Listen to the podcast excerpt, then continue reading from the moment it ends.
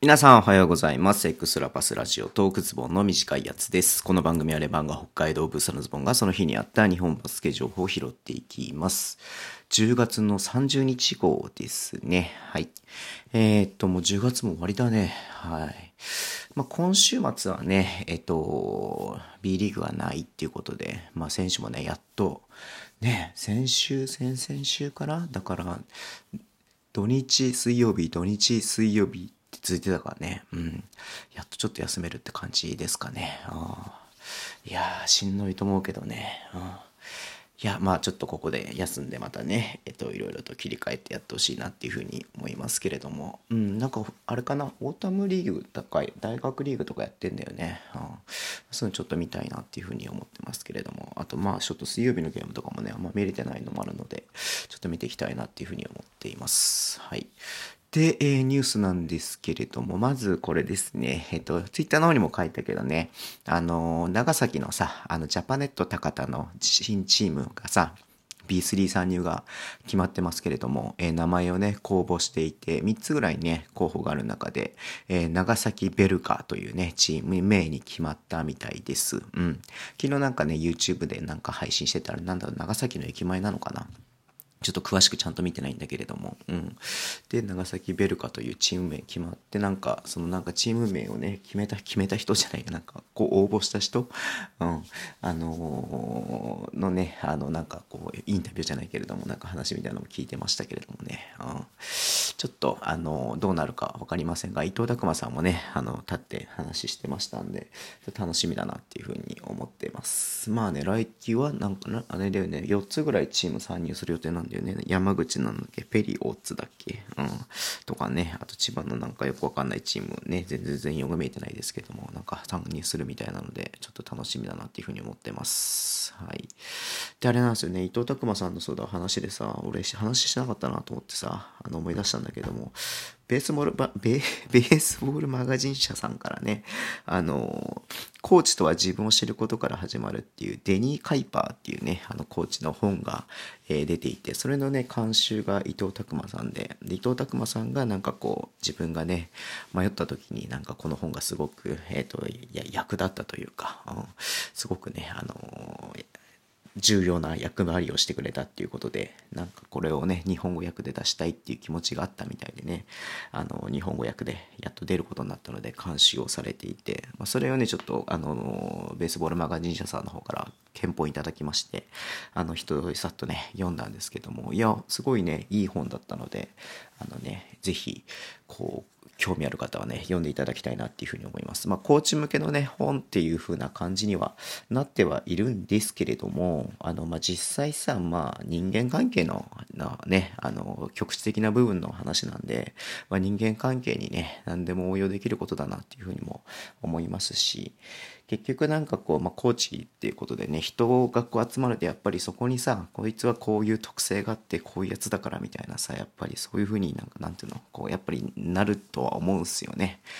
でも結局そうじゃなくてねその自分のことがねまずはこう自分がそのちゃんと成長することが大事ですよっていうようなこととかも書いてあったりもしていてまあそりゃそうだよなっていうふうに思ってね。まあ仮に僕があのアルバルク東京の指揮をしろって言われても絶対勝てるわけないしさ、うん。まあ、まずはその自分がね高めることっていうのはすごく重要だなっていうふうに思うので、まあ、人がどうこうっていうよりかはね、うん。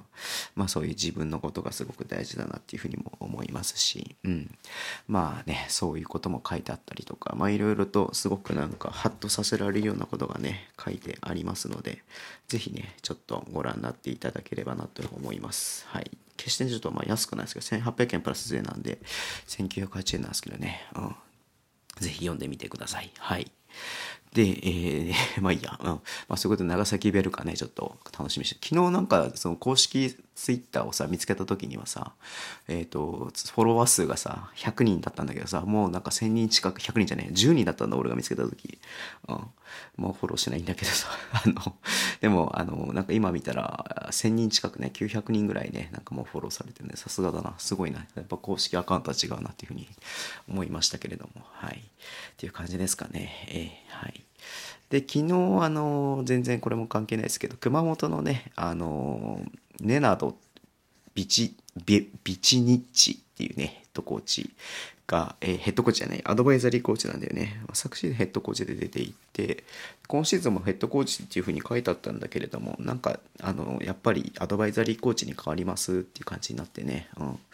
が、えっ、ー、と、CBA のヘッドコーチに就任しましたっていう風にね、話が出ていて、で、アドバイザリーコーチはリモートで行っていただきますってことなんだけれども、ね、自あの CBA のチームのヘッドコーチやりながら、ね、アドバイザリーできるのかなってちょっと不安に思ったりとかもしますけれども、これどういった感じなのかなっていうふうにね、思いますが、うん。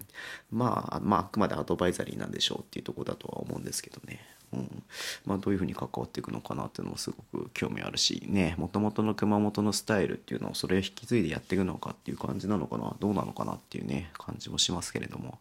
ちょっとね、多分来年あたりいなくなってんじゃないのかなっていう感じもしますが、はい。なんかそんな気がしています。はい。で、まあ全然これもね、毛色が違うんですけれども、えっ、ー、と、えー、B リーグのね、あの6節の水曜日のね、B1 の、えー、タフショット、ナンバーワンタフショットが、えー、また出ていて、まあ見てたんだけど、琉球と広島のね、試合が、えー、3つぐらい、午後のうち3つぐらい出ていて、まあ確かにね、あの、本当最後、えっ、ー、と、ケネディのね、えっ、ー、と、同点スリー、スリーポイントだったりとかね、うん。で最後、波里くんの、えー、ブザービーターでね、試合が決まりましたけれども、うん、いや、すごい試合だったんだ、これもね。うん、いやー、これ波里君すごいね体が流れながら、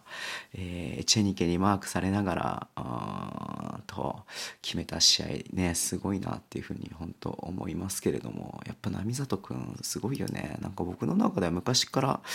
なんかポイントガードとしてかなりレベルが一人違う気がしてるんだけどね、うん、判断能力はまずすごいなっていうのとやっぱ動きのそのリズムがやっぱすごいなっていうふうにいつも思っていて。うん。まあなんかもっと代表とかかでもね選ばれてもいいんじゃないのかなってねずっと思ってるんだけどねはい僕は個人的にすごく好きな選手の一人ですはい。ということで、今日はこの辺で終わりにしたいと思います。えー、Twitter とも情報発信してます。ぜひフォローお願いします。YouTube とね、ポッドキャストも毎週、毎週やってます。えっ、ー、とね、また次月曜日ね、変わらずやろうと思ってますので、お便りも待ってますので、よろしくお願いします。えー、では今日もお付き合いいただきありがとうございます。それでは、土曜日だね。いってらっしゃい。